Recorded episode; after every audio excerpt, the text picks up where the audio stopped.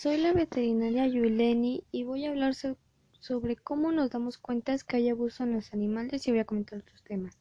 La identificación del maltrato por parte del veterinario requiere la capacidad de reconocer e identificar los abusos. Esto puede ser relativamente simple en casos de negligencia, como por ejemplo en casos de los perros extremadamente delgados o desnutridos.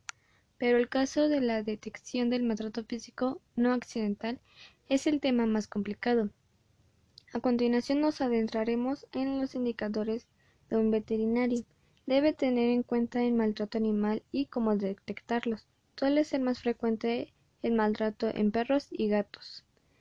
El animal presenta lesiones lo que más frecuente es sean fracturas, que se pueden ser similares entre ellas o diferente tipo.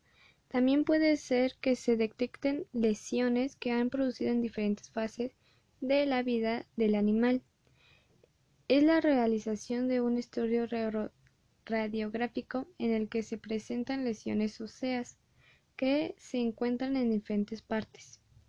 Lesiones muy inusuales son quemaduras con cigarrillos que de difícil manera se puede realizar accidentalmente. Lesiones repentinas, es decir, que con el tiempo el animal vuelva a la consulta con la misma lesión o con una lesión similar que sea sospechosa. Las lesiones suelen ser estar provocadas por patadas, puñetazos, por lanzar objetos sobre la pared, quemaduras, ahogamientos y asfixias. Normalmente las personas en entorno más implicadas en el maltrato suelen ser otro, otro miembro familiar, un vecino o conocido que tiene acceso al animal en el propietario se niega a desvelar su identidad. La conducta del animal indica sospechas. El animal se asusta de su propietario o otras personas. Cambio de conducta muy evidente. Ejemplo de ellos son animales dóciles que adaptan conductas agresivas. El animal presenta una actitud más feliz cuando no está con el dueño. Diagnóstico diferencial. Como ya hemos comentado anteriormente, el diagnóstico de un animal maltratado en muchos casos entraña una gran dificultad.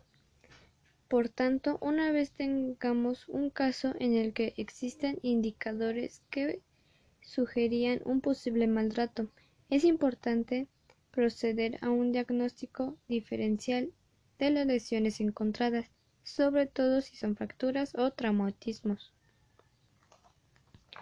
Nuestro diagnóstico diferencial debe incluir trastornos óseos, discrasias sanguíneas, atropellos por vehículos o cualquier traumatismo accidental. Los trastornos óseos, las principales enfermedades que tenemos que tener en cuenta son osteogenitis imperfecta, que es una enfermedad hereditaria poco frecuente también tenemos que tener presente enfermedades metabólicas, ya que pueden causar con alteraciones que producirán una mayor propensión a las fracturas. Discrasias sanguíneas. Cuando encontramos animales que presentan hemorragias generalizadas o moratones, es prudente realizar y analizar sanguíneas para comprobar si existe alguna alteración en la coagulación. Estas son las causas por las que los perros llegan maltratados o con algún abuso.